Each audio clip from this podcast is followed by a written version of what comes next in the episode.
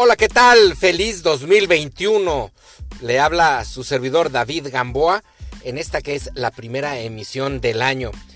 Sabe que usted tendrá que disculparme, eh, hemos dejado muy abandonada esta plataforma y...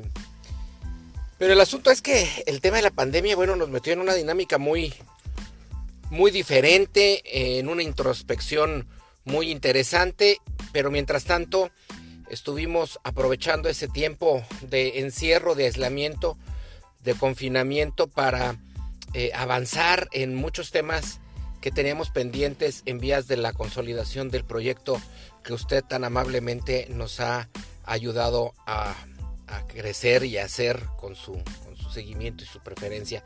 Mire, le digo rápidamente, a partir del año pasado eh, eh, empezamos a imprimir ADN, nuestra versión impresa es un periódico quincenal que se distribuye eh, en todo el estado o en las principales poblaciones del estado eh, de manera gratuita que usted podrá recibir o bien en su hogar o bien en algunos lugares donde pueda este, encontrarlo.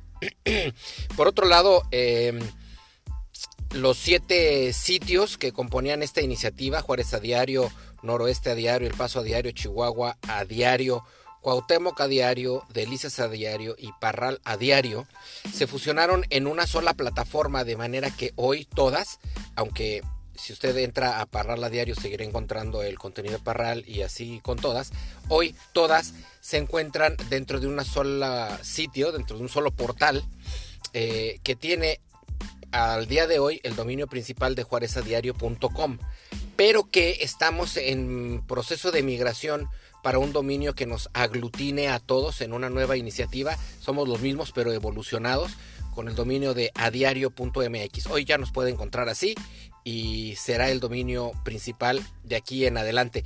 Y por último, bueno, pues el crecimiento en redes, el crecimiento como consolidación en el portal y este, este podcast. Eh, las videocolumnas que estamos empezando a tomar, eh, algunos, este, pues unos otros elementos audiovisuales que son para que usted se mantenga informado. Y bueno, empezamos el año con muchos temas y para ello me gustaría abordarlos siempre de la mano de mi querido amigo, de mi querido hermano Raúl Ruiz. Si les parece, vamos a darle la bienvenida y a enlazarlo a este su primer podcast del, del 2021. Vamos con Raúl Ruiz.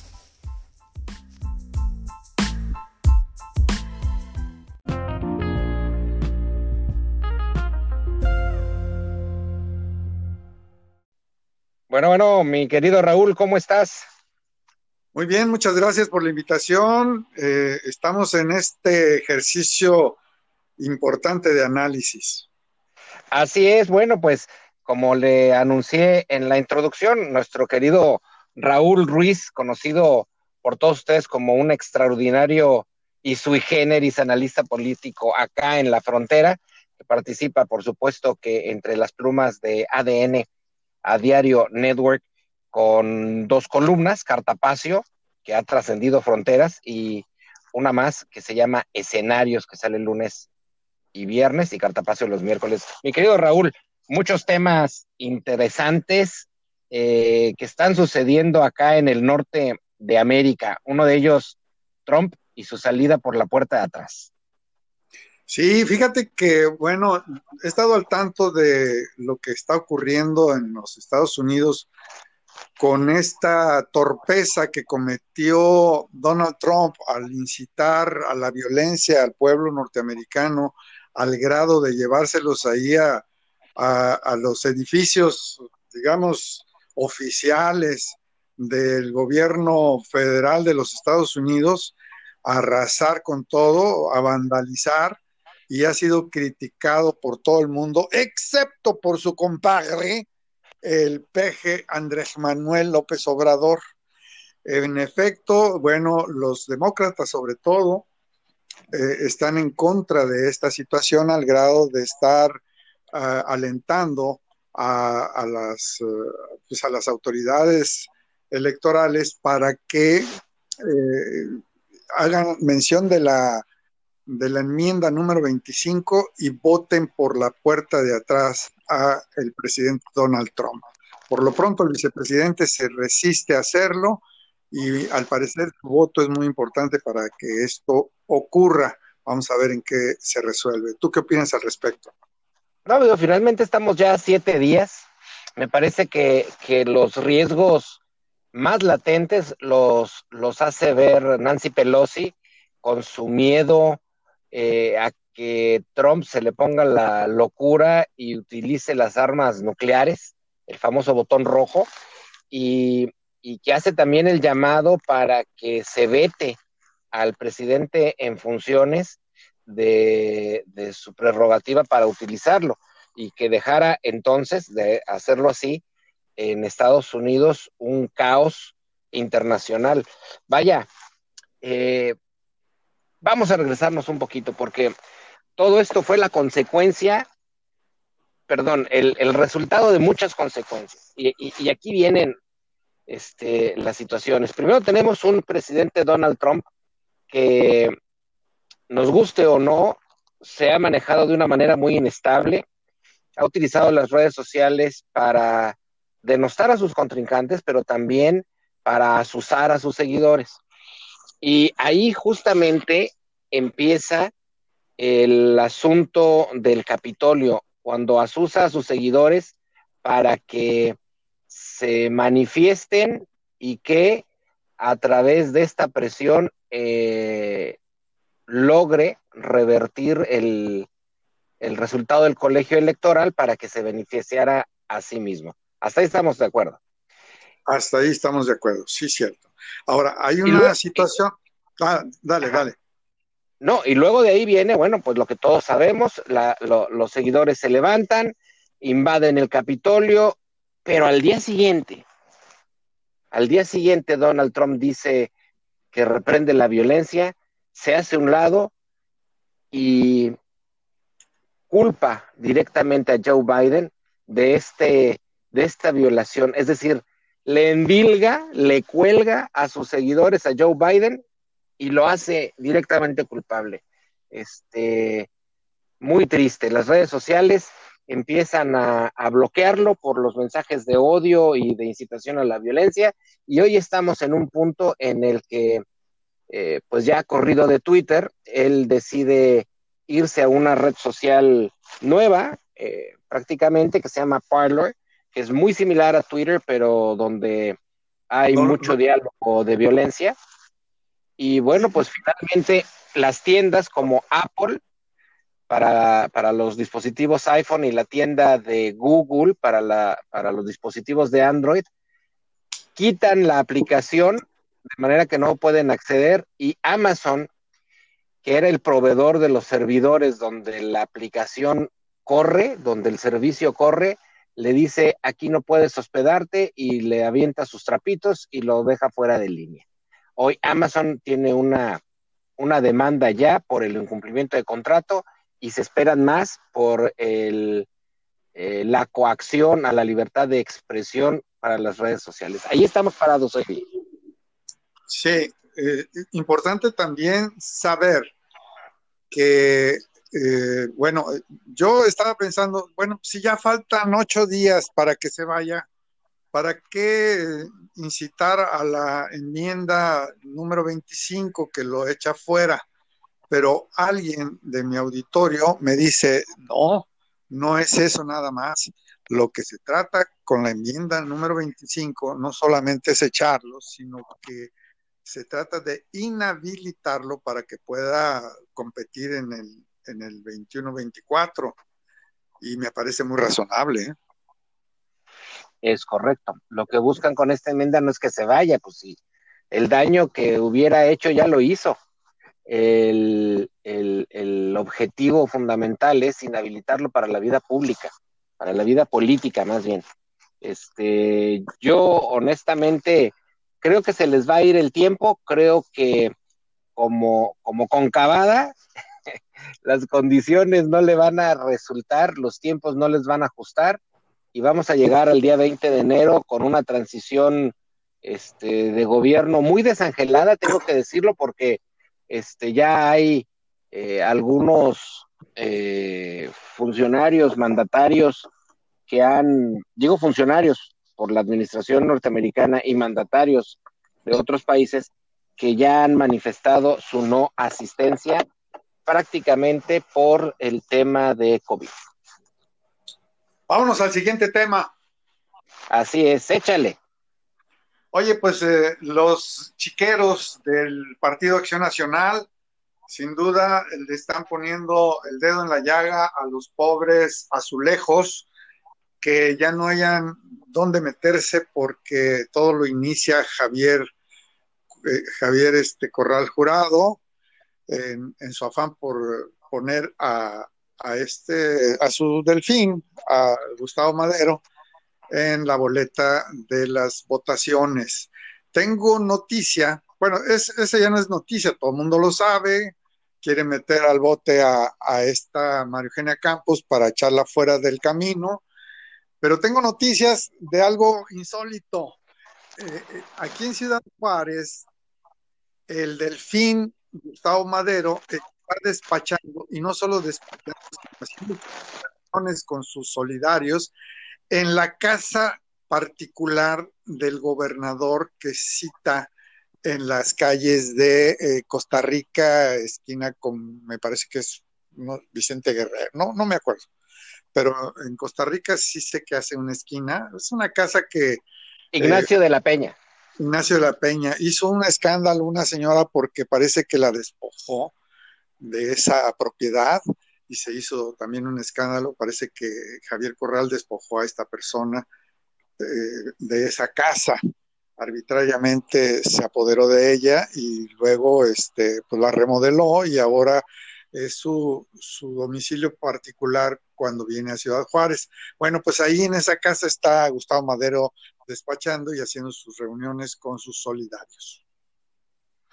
Sí, muy triste. Oye, apuntando y aclarando el tema de esta casa, el pleito que tienen inmobiliario no es por la casa per se, sino por un terreno aledaño, en el que pretende, en el que pretende extender la propiedad, porque esa propiedad ya, eh, ya tiene muchos, muchos años en propiedad de, de, Javier Corral, hasta donde tengo yo entendido. Oye, pues sí, este, en el, en el PAN se están dando con todo. Eh, de alguna manera eh, me he tenido la oportunidad de seguir, y supongo que tú también, las, eh, las notas de las travesías que han tenido tanto Maru como, como Gustavo alrededor y a lo largo y ancho del estado, y traen dos discursos muy, muy particulares, y pareciera que los dos se nulifican, como si el otro no existiera. En el primero, Maru, Maru está hablando de unidad. Maru está invitando a, Acción Nacional a trabajar hombro con hombro con ella eh, y en unidad. Mientras Gustavo Madero, que también busca la unidad, lo busca de otra forma. Él trata de irse al pasado y les dice, eh, les habla de la historia y les dice qué es lo que hizo grande al PAN y trata de convencer con este discurso en el que eh, apela a los sentimientos más azules en el momento en que el PAN fuera más azul. Y a mí me queda la siguiente reflexión, es que, es que hoy el PAN ya no es azul. Ese PAN que tenemos el día de hoy ya no tiene este, el, el sabor que tenía en épocas de, Castillo Peraza o en épocas de Maquío o en épocas de, no sé, quién más se te ocurra mencionar, este, el propio este, Luis H. Álvarez. Eh, hoy, hoy este pan ya es un pan contaminado. Eh, lamentablemente es, no, Es responsabilidad de Javier Corral, que es un dinamitero es un demoledor de su propio partido. Así es, en el Estado, pero más allá del Estado, en el país van por lo mismo, van por lo mismo. Marco, pues igual eh, tiene al país desunido, este, y pareciera ya una luz que vuelve a nacer con, con Ricardo Anaya, este, en vías de buscar la reunidad, la reorganización, pero que pareciera que todos tiran para su lado. Oye, este, en, en Ciudad Juárez, eh, los candidatos para la alcaldía, es, es, es, increíble la cantidad de nombres que se manejan. Ya son ocho. Ya son ocho, mira, este, y hay algunos que tienen legitimidad por su trabajo. Ahí tienes a, a, a, a Ah, se me fue el nombre. Loya. Loya. Tienes a Ruiz. Raúl García Ruiz. Raúl García Ruiz, exacto. Ahí tienes a Carlos Angulo, van tres. Este, a Sergio Madero, van cuatro. Este. César Peniche, cinco. César Peniche, como no, que, que ya anda levantando las alas también. Este, cinco. y luego este, algunos quisieran que fuera también Alejandra de la Vega. Seis. Eh, y luego otros rumores nos dicen que no, que la carta ya está dada para Alfonso Murguía como, como candidato externo. Van siete. Y, la octava. Jorge. Espinosa. Ay, Jorge Espinosa, ¿cómo no? El abogado, claro que sí. Van ocho, entonces son más porque el noveno es el que nos cae en esta semana, eh, nos llega de hecho el fin de semana y hemos tenido que, que preguntar aquí y allá y todo el mundo lo niega, pero muchos otros lo afirman y es que Javier González Moquen también ya fue requerido en las filas del PAN. Es cierto que ese sería el tercer tema. Sí, el tercer tema es el de Supermoquen, que le quieren desplazar, le quieren dar esquinazo en Morena el grupo más, eh, pues más oscuro de las catacumbas de Morena, lo quieren echar afuera y en su lugar meter a el famoso Mangas, Gabriel Flores, o eh, de rebote a, su, pues, a, un buen amigo de Juan Carlos Loera de la Rosa, que es Benjamín Carreras. Y en ese rebote, pues lo quieren cachar todos los partidos a Supermoque. Ah, no te quieren allá, vente para acá, nosotros ganamos. Vente para acá. Pero, pero yo. Los panistas, ¿eh? Yo, sí, abusados, y abusados también Fuerza por México, y abusados también eh, redes sociales progresistas, todos los que no tienen candidato ya. Pero déjame te digo, yo creo que el licenciado Moken pierde, ¿eh? Y déjame te digo por qué Échale. Porque, porque lamentablemente se estaría haciendo de, de la misma estirpe del señor Cruz Pérez Cuellar. De brincar por un lado y por otro. Así es. Este, yo creo que sería letal para su carrera. Este, no necesariamente que tenga que permanecer en Morena, porque finalmente, hasta donde yo sé, él no es militante, ha sido un, un, candidato externo. Eh, y tampoco es militante ya del PRI, o sea que es, es un ciudadano que puede pretender hacia cualquier lado. Pero yo creo que brincar de Morena hacia el PAN sí. Este, ya sería enterrar su carrera política. Sí, no, y además los panistas quizás no lo reciban. A lo mejor las, las estructuras altas, las dirigencias altas dirigencias lo reciban, pero la militancia obviamente que no. Ahora, te voy a decir otra cosa y a lo mejor con eso este, te hago jaque mate. Échale. ¿Para qué, ¿Para qué le estamos invirtiendo tres minutos a hablar de las alcaldías por el PAN? Si claramente el PAN no le va a apostar a las alcaldías. Para empezar, el PAN, a las diputaciones. digo, este, tenemos casos a la vuelta de la esquina donde te puedo corroborar. Mira, este, tuvimos a Carabeo, tuvimos a donde no le metieron un peso y donde la dejaron sola, totalmente sola. Tenemos nada más y nada menos que a mi buen amigo, que por cierto, este, hace mucho que no platico con él, Ramón Galindo, eh, lo dejaron solo las elecciones anteriores, totalmente solo. Y si nos queremos ir más atrás, una anterior de todas estas, Mara Antonieta Pérez la dejaron sola.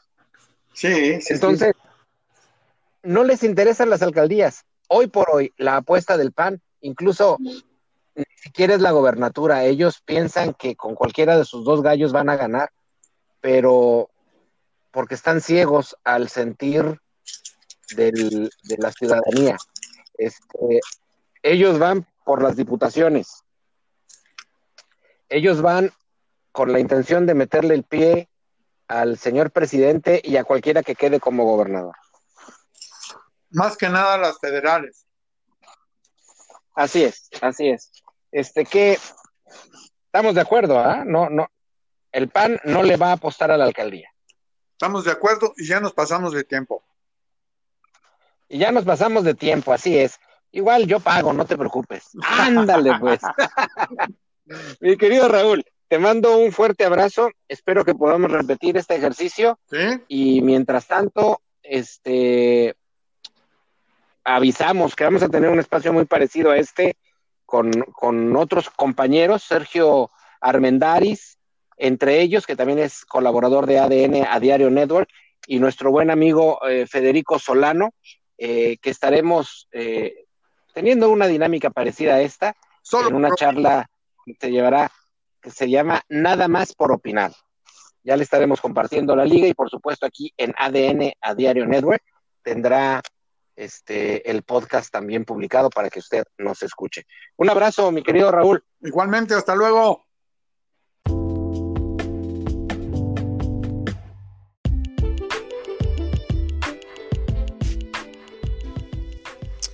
Bien amigos, bueno, pues esto fue todo por el día de hoy. En el próximo episodio intentaremos platicar con otro de los colaboradores editoriales de esta iniciativa periodística ADN a diario. ¿no? Por lo pronto, cuídese, cuídese mucho. Está haciendo todavía frío.